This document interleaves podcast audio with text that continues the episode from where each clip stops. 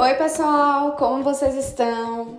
Aqui no Folhetim das Letras está tudo lindo, principalmente porque hoje eu vou trazer para vocês uma análise literária e as fórmulas mágicas presentes nos contos de fadas dos irmãos Green. Então fica com a gente, porque eu, Gisele Nogueira, estou aqui para literaturar mais uma vez os contos de fadas. Então, pessoal, vale lembrar que os contos de fadas, como eu já havia dito para vocês, não foram criações dos irmãos Green.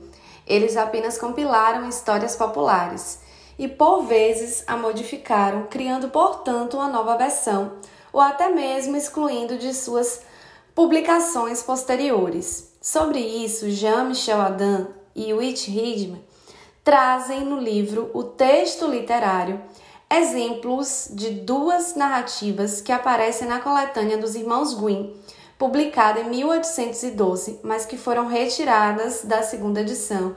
E não aparece, gente, nenhuma das edições que eu li, tá? A primeira história conta que crianças estavam brincando, fazendo de conta que eram açougueiros e cozinheiras, e que por conta disso, numa brincadeira infantil, o garoto que assumiu o papel de açougueiro cortou a garganta daquele que se fez de porco. A solução dada pelo Conselho de Estado foi oferecer uma moeda e uma maçã à criança infratora. E aí, é, como a criança aceitou a maçã, foi isenta da punição. A outra história é um pouco parecida com esta, pois revela que uma família bateu um porco diante das crianças, que mais tarde repetiram a mesma ação, um irmão pegou a faca e cortou a garganta do outro irmão. A mãe, que dava banho ao mais novo, saiu desesperada, deixando este pequeno se afogar. Então, diante de tanto desespero, ela se enforcou e o marido morreu pouco tempo depois com imensa tristeza. O interessante, gente, é que os irmãos Green revelam em notas que a primeira história foi produzida a partir de um artigo de jornal escrito por Henrique, Henrik von Kleist, em que este é, é, autor tece uma crítica a uma peça teatral de Zacarias Warner. Kleist esclarece que trata-se de uma anedota copiada de um velho livro. Contudo, Adam e Heidman apontam que as variações não são simples cópias da mesma anedota. Se o motivo do assassinato infantil é o mesmo, Warner inventa uma causalidade narrativa diferente se a criança mata sua irmãzinha, é certamente porque ela viu sua mãe matar a galinha, mas é sobretudo porque uma maldição pesa sobre a família. O Warner acrescenta ainda um desenlace trágico ao matar o filho, que havia retornado rico e incógnito por seu próprio pai, numa reação de desespero do hoteleiro arruinado. A questão, gente, é que de qualquer forma, na segunda edição da coletânea dos Irmãos Green, essas duas histórias que eu cantei há pouco para vocês foram excluídas. Isso porque, apesar de classificá-las como contos de fadas, essa história do abate, como ficou conhecida, não atendia ao sentido educativo e moral que as edições posteriores passaram a assumir. Essa exclusão do conto Marca, portanto, a diferença entre conto de medo e conto de advertência. Logicamente, os contos que apresentam um final trágico pertencem à categoria dos contos de medo, enquanto aqueles com finais felizes são contos de advertência. Então, essa fórmula final de felizes para sempre é mesmo famosa, meu povo. Mas, como todo conto de fadas tem um começo emblemático, começaremos por Era uma Vez. Bem, a primeira fórmula mágica dos contos de fadas que iremos analisar é esse tão famoso Era uma Vez, que faz parte do imaginário popular, né? inclusive de algumas músicas. Tem uma música de Kel Smith mesmo, que ela traz esse Era uma Vez e que conta uma história né, de uma criança, né, de assim, dessa passagem da criança para a adolescência, né? Então, a saudade de ser criança e o joelho ralado ser uma dor bem menor do que um coração partido. Eu acho que você já devem ter ouvido falar dessa música, tá? A música é linda e na voz de Kel Smith, então, gente, é um primor, né? E é claro, né? É claro que se eu cantasse aqui seria uma forma, né, de balada, mas deixaremos a cantoria para depois. então, esse era uma vez anuncia contos de fadas, anuncia a existência da magia, de bruxas, princesas, tensão, emoção e posteriormente um final feliz. Mas será que todas as versões, né? É, em todas as versões o Era uma Vez está presente? Bem, para responder a essa questão, eu poderia passar aqui horas e horas trazendo o início de vários contos, mas optei por me concentrar nas mudanças ocasionadas pelo processo de tradução. Bem, eu sou a louca dos contos de fadas, viu, gente? Tenho várias traduções aqui em casa, mas eu escolhi a Branca de Neve, que é a mais conhecida de vocês. Então vamos lá. Na tradução de Clarissa Pinkola Estes, a história começa assim. Era pleno inverno e os flocos de neve caíam do céu em plumas. Ora, uma rainha sentada a uma janela emoldurada ébano, de ébano e enquanto costurava, apreciava a neve cair. No livro Contos de Fadas, em suas versões originais, a história começa assim: Certo dia, no mais frio do inverno, quando flocos de neve do tamanho de penas pendiam no céu, uma rainha estava costurando, sentada perto de uma janela com moldura de ébano. No livro Contos de Fadas, edição comentada e ilustrada, começa assim, minha gente. É, era uma vez uma rainha, um dia, no meio do inverno, quando flocos de neve em forma de grandes plumas caíram do céu, ela estava sentada a costurar junto de uma janela com a moldura de ébano. No livro Contos de Fadas dos Irmãos Grimm, traduzido por Talita Uba, o conto começa desse modo. Era metade do inverno, quando grandes flocos de neve estavam caindo por todo lado, e a rainha de um país imenso estava sentada costurando junto à janela. Gente, Monteiro Lobato também traduziu Contos dos Irmãos Grimm e na sua edição o Era uma Vez aparece. Ouça! Era uma vez uma rainha que pregava botões nas camisas do seu esposo, apoiada no parapeito de ébano da varanda do palácio. Estava nevando. Flocos de neve alvíssima iam caindo e formando camadas sobre a rua, as ruas e os canteiros do jardim real. Por fim, eu trago a minha tradução favorita, né? São os 77 melhores contos dos Green. E nessa edição o texto vem escrito da seguinte forma: Era uma vez, há muito tempo, no meio do inverno, enquanto flocos de neves caíam do céu como fina plumagem, uma rainha nobre e bela estava ao, ao pé de uma janela aberta, cuja moldura era de ébano bordava distraída e de quando em quando olhava os flocos caindo.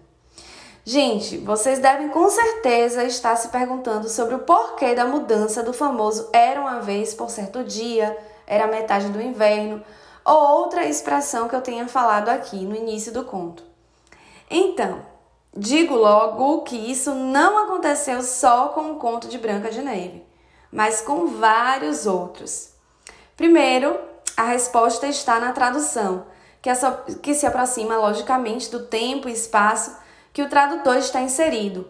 Mas como não passe de mágica, eu sei exatamente o que estão pensando.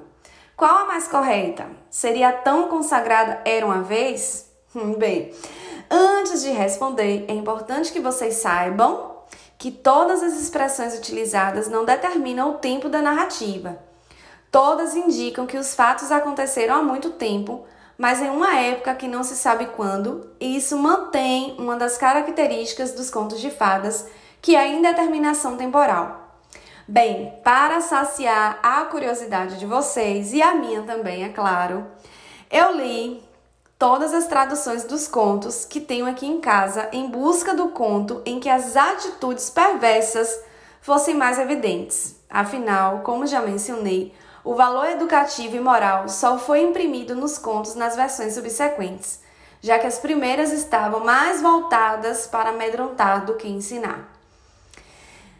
Então, gente, das versões que li e apresentei no início para vocês, a tradução feita em 2019 por Talita Uba é a tradução mais simples, com palavras e expressões menos agressivas. A história não começa com Era uma vez e termina com a morte da madrasta, o que não acontece nas outras traduções, já que a rainha foi castigada tendo que usar um sapato de ferro em brasa até a morte.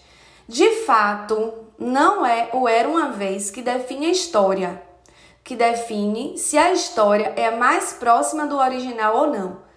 Talvez isso para algumas pessoas não importe tanto, mas se você pretende comprar um livro para a criança, saiba que é melhor tê-lo lê-lo antes.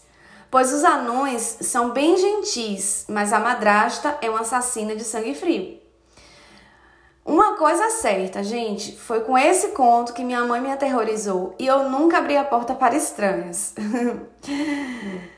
nunca abri a porta, né? Com medo de ter uma, de receber uma maçã envenenada, né? Um bombom envenenado. Então eu sempre tive esse cuidado. Mas o Era uma vez aparece não só na música de Cal Smith, aparece em outra versão também. Aquela cantada por Sandy, não sei se vocês se recordam. Era uma vez um lugarzinho no meio do nada, com sabor de chocolate e cheiro de terra molhada. Bem, minha voz não é muito boa para cantar, né? Mas essa é, música, né? É, foi uma música que foi muito consagrada na minha adolescência e traz, né, um ideal de, de felicidade, é, a questão da liberdade, da aventura e da magia vivenciada, né, pelas pessoas que amam. Mas outra fórmula mágica que talvez vocês não se deem conta é a fórmula dos três preceitos. Isso, segundo Peter Burke, é um padrão que envolve a construção de narrativas populares, podendo, portanto, estar ligado a um esquema narrativo. Contudo, gente, Burke aponta que há muito já se percebeu que os contos folclóricos são combinações instáveis de elemento que têm uma existência semi-independente, vagueando ou passando de um conto para outro. Então, sobre esses três preceitos, podemos observar, por exemplo, a presença dessa característica em alguns contos, ou na maioria deles. Na história de Cinderela, por exemplo, era ela, o pai e a mãe, até que sua mãe faleceu e o pai se casara novamente. Nas traduções que eu conheço, o pai some da história, enquanto a madrasta e as duas filhas infernizam a vida de Cinderela, ou seja, três mulheres que infernizam a vida de Cinderela três preceitos. E quanto à história de Branca de Neve, o que falar sobre os sete anões? Bem, eu penso que não eram sete, mas um. Isso mesmo, gente. Os anões representam um grupo de mineradores: a bondade, a simplicidade e a generosidade. A madrasta é a personificação da maldade e Branca de Neve a beleza. Ou seja, mais uma vez temos a lei dos três preceitos prevalecendo.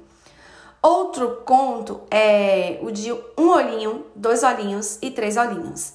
Nessa história, dois olhinhos sofria os maus tratos das duas irmãs e, das e da mãe, pois tinha dois olhos, parecendo-se, portanto, com as pessoas comuns. Enfim, vários outros contos apresentam essa fórmula dos três preceitos seja na composição das personagens ou na, composi na composição da narrativa.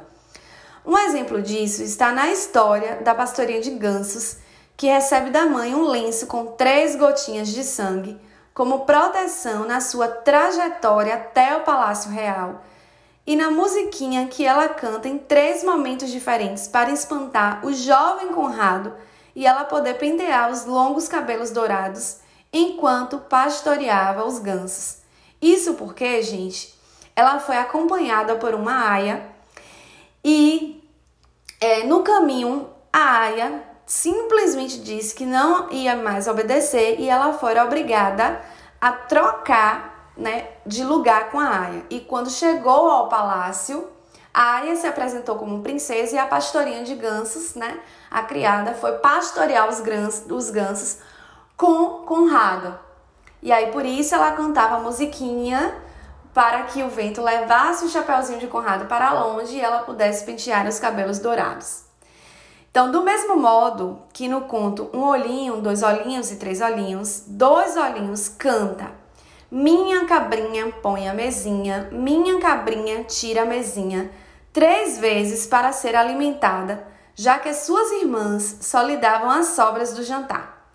Bem, essa fórmula dos três preceitos parece mesmo funcionar pois dos 77 contos lidos, a maioria deles apresentam essas fórmulas, tá?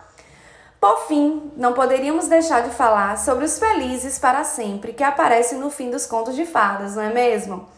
Então, gente, nem sempre a expressão aparece desse mesmo jeito.